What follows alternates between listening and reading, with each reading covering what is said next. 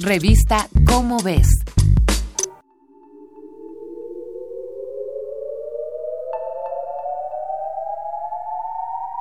Marte, el segundo planeta en proximidad a la Tierra, lleva más de tres siglos fascinando a la humanidad con escenarios fantásticos donde el planeta rojo se vuelve la primera gran escala del viaje interestelar. A finales de la década de 1960, cuando los ojos del mundo se habían posado en la Luna, los hombres responsables de estos logros no habían disminuido estas aspiraciones. La Luna era un ensayo, el objetivo debía ser siempre Marte. Esto se debe a que Marte parece ser un buen candidato para iniciar la colonización humana del espacio exterior.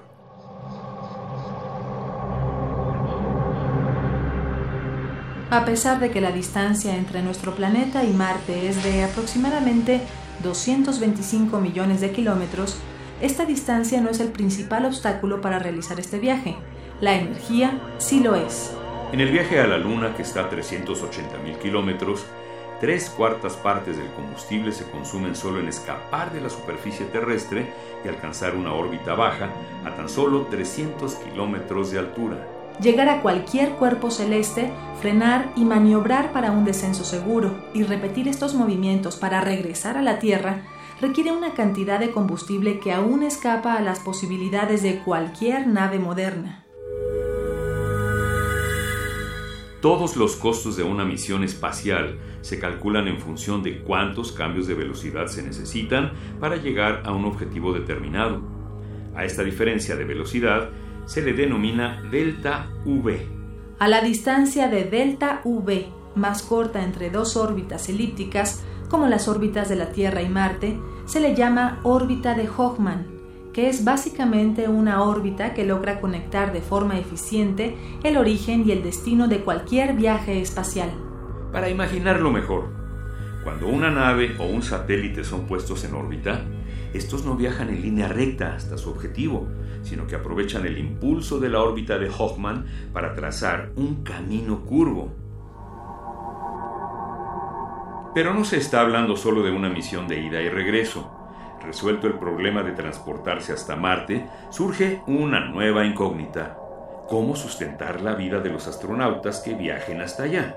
Según la nueva hoja de ruta de la NASA, entre 2020 y 2023 se ensamblarán alrededor de la Luna varios módulos que compongan la estación Deep Space Gateway o Portal al Espacio Profundo una especie de estación espacial internacional en miniatura, desde la cual no solo se coordinará la exploración lunar, sino que se preparará el viaje hasta Marte programado para 2027 a bordo del Deep Space Transport o transporte para el espacio profundo.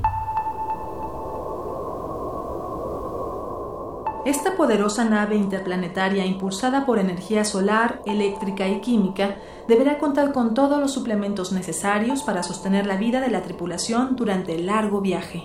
La idea de cargar alimento suficiente para las primeras personas en Marte a tanta distancia y durante tanto tiempo resulta más impráctica que una solución evidente. Tratar de iniciar cultivos en Marte. A principios de 2016, investigaciones conjuntas entre Estados Unidos y Perú iniciaron un proyecto que buscaba saber si se podrían plantar papas en suelo marciano, pues es un cultivo que se adapta a ambientes hostiles, es saludable y fácil de preparar. Se recreó el medio ambiente de Marte y de 65 variedades de papa, 5 echaron raíces, lo que es una excelente noticia, pues un campo de cultivo más que una estación espacial sería el primer indicio de que la civilización humana ha expandido sus horizontes hasta otros mundos. Esta es una coproducción de Radio UNAM y la Dirección General de Divulgación de la Ciencia de la UNAM, basada en el artículo La humanidad rumbo a Marte, escrito por Daniel Martín Reina. Si deseas saber más sobre los viajes a Marte, consulta la revista ¿Cómo ves?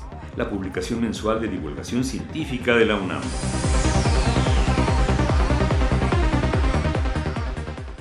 Revista Cómo ves.